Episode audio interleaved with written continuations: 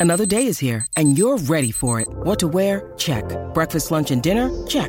Planning for what's next and how to save for it? That's where Bank of America can help. For your financial to dos, Bank of America has experts ready to help get you closer to your goals. Get started at one of our local financial centers or 24-7 in our mobile banking app. Find a location near you at bankofamerica.com slash talk to us. What would you like the power to do? Mobile banking requires downloading the app and is only available for select devices. Message and data rates may apply. Bank of America and a member FDIC.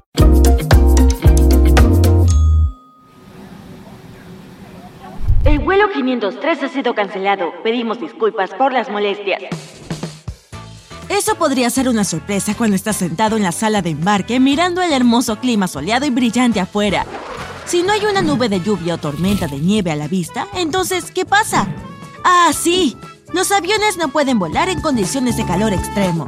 En el verano de 2017 se cancelaron 50 vuelos más 7 que solo se trazaron en el Aeropuerto Internacional Phoenix Sky Harbor. ¿La razón? Las temperaturas eran de 48 grados centígrados y derretían el cerebro.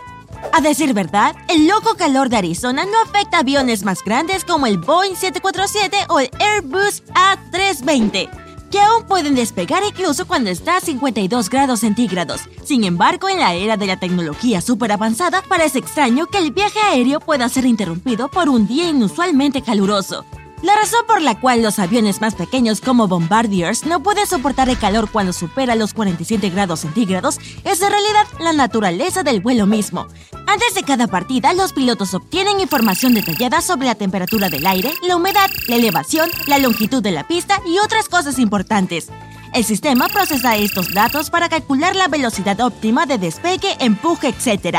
Sin embargo, es importante calcular esos datos más allá de ciertos límites. Uno de esos límites es una temperatura extremadamente alta. Ahora para entender eso, debes saber qué hace que los aviones vuelen en primer lugar.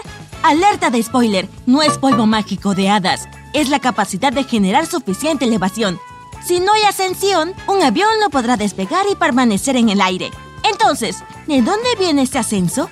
Todo tiene que ver con las alas y cómo están diseñadas para redirigir el movimiento del aire. Las alas chocan con partículas de aire y las empujan hacia abajo, pero esas pequeñas moléculas de aire obstinadas resisten esa redirección forzada y vuelven a subir.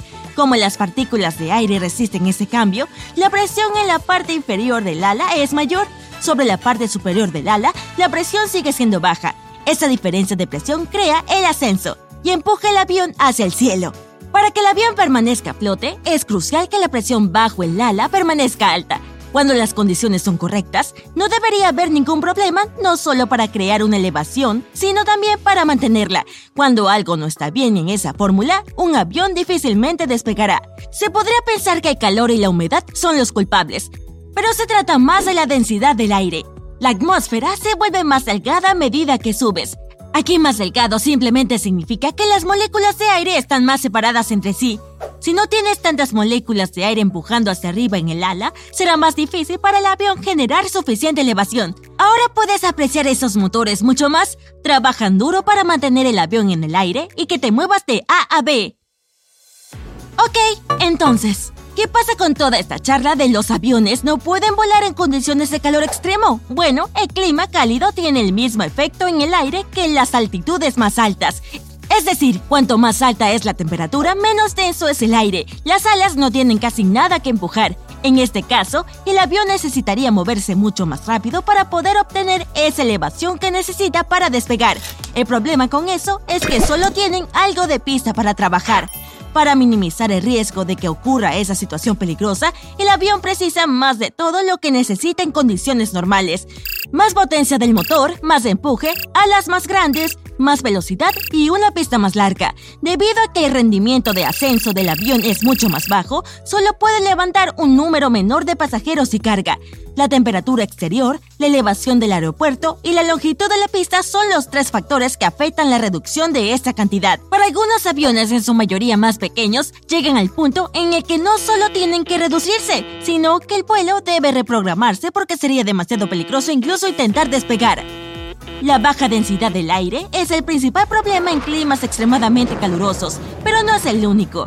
Los componentes de la aeronave, como los componentes electrónicos a bordo, se sobrecalientan. Los sellos pueden volverse demasiado blandos o derretirse. Las temperaturas de los frenos aumentan durante los aterrizajes. Puede haber problemas de inframiento de la cabina. Muchas cosas pueden descomponerse en temperaturas extremadamente altas. Y no olvides que se necesita gente para dar servicio a la aeronave y al aeropuerto. Muchos de ellos trabajan afuera y el calor los afecta directamente haciendo que las condiciones de trabajo sean insoportables.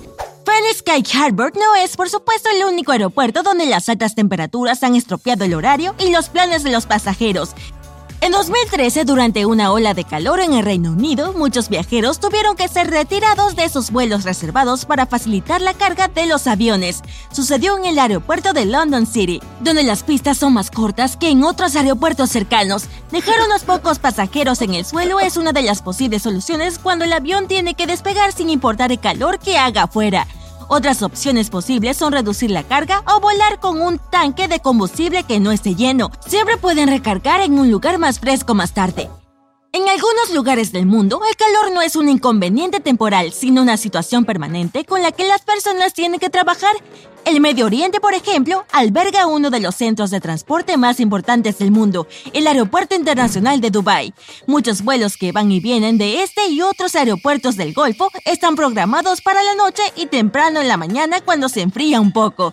Los transportistas locales también suelen trabajar con aviones más grandes que pueden soportar las altas temperaturas. Ahora está claro por qué algunos aviones no pueden despegar en un calor loco. Pero ¿qué pasa con el frío? ¿Existe algo como demasiado frío para volar? Bueno, en todo caso, los aviones prefieren cuando hace frío. Después de todo, están diseñados para navegar a 10.000 metros. Y tales altitudes son conocidas por sus temperaturas alrededor de menos 50 grados centígrados. Técnicamente el frío extremo no es un problema en el aire, pero puede ser que la preparación del terreno para el vuelo sea más larga y complicada, Tienes que descongelar la pista e incluso el avión en sí. Y cuando pasa el punto de demasiado frío para la aviación, el equipo de restablecimiento puede congelarse. Hmm, parece que los aviones también tienen sus límites. Oye, eso me recuerda. ¿Prefieres el frío, el calor o algún punto intermedio? Avísame en los comentarios. De todos modos, mientras continuamos explorando las limitaciones de la aviación hoy en día, no puedo evitar preguntarme si alguna vez puede hacer demasiado viento para volar. Pasar una tormenta puede ser una experiencia aterradora para los pasajeros, pero ¿es realmente tan peligroso como parece? Eh, depende. Es poco probable que un avión comience a moverse solo porque está pasando por algunas turbulencias. Los ingenieros y fabricantes de aviación prueban sus aeronaves y especifican límites para velocidades de tierra, aire y cruce. De esa manera, los pilotos saben exactamente cómo deben moverse en diferentes condiciones climáticas. Sin embargo, los momentos más críticos y posiblemente impredecibles durante las vendavales son los despegues y aterrizajes. En algunos aeropuertos los vientos son bastante severos durante todo el año, por lo que el aterrizaje puede ser demasiado inestable para que sea cómodo. Es bien arriesgado y requiere un verdadero profesional como piloto para aterrizar durante un golpe de alas. Esto es cuando el ala golpea la pista. Puede suceder cuando el viento cambia inesperadamente la velocidad y la dirección, algo llamado cizalladura del viento. Y un piloto debe saber qué están haciendo para aterrizar cuando un viento de frente se convierte en un viento de cola, por ejemplo. Mucho depende de las habilidades de un piloto cuando parece estar demasiado mojado para volar también. Las fuertes lluvias son principalmente un problema cuando se trata de aterrizar. Las pistas están diseñadas de tal manera que el agua no permanezca sobre ellas. Sin embargo, si eso sucede, los pilotos tienen que ajustar la velocidad y la distancia de aterrizaje dependiendo de la cantidad de agua en el suelo. El hidroplaneo es la situación más riesgosa que puede ocurrir en el clima húmedo. Verás, si hay suficiente agua entre el neumático del avión y la pista, reducirá la fricción necesaria allí para detener el avión. Entonces el piloto tiene que lidiar con el derrape. Si pensabas que es lo suficientemente difícil en tu automóvil, imagina perder el control de un jumbo jet. Afortunadamente, estos casos son raros. Y quién sabe, tal vez en el futuro los aviones puedan despegar, volar y aterrizar con seguridad en condiciones extremas de calor, frío, viento y lluvia. ¿De acuerdo? Todavía tenemos que someternos a las leyes de la física, pero estoy segura de que los ingenieros de aviación están trabajando arduamente para realizar mejoras e innovaciones.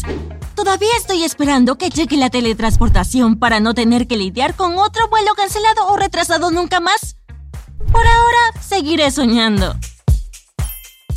Oye, si aprendiste algo nuevo hoy, dale un me gusta al video y compártelo con un amigo. Y aquí hay otros videos geniales que creo que disfrutarás. Solo haz clic a la izquierda o derecha y mantente en el lado genial de la vida.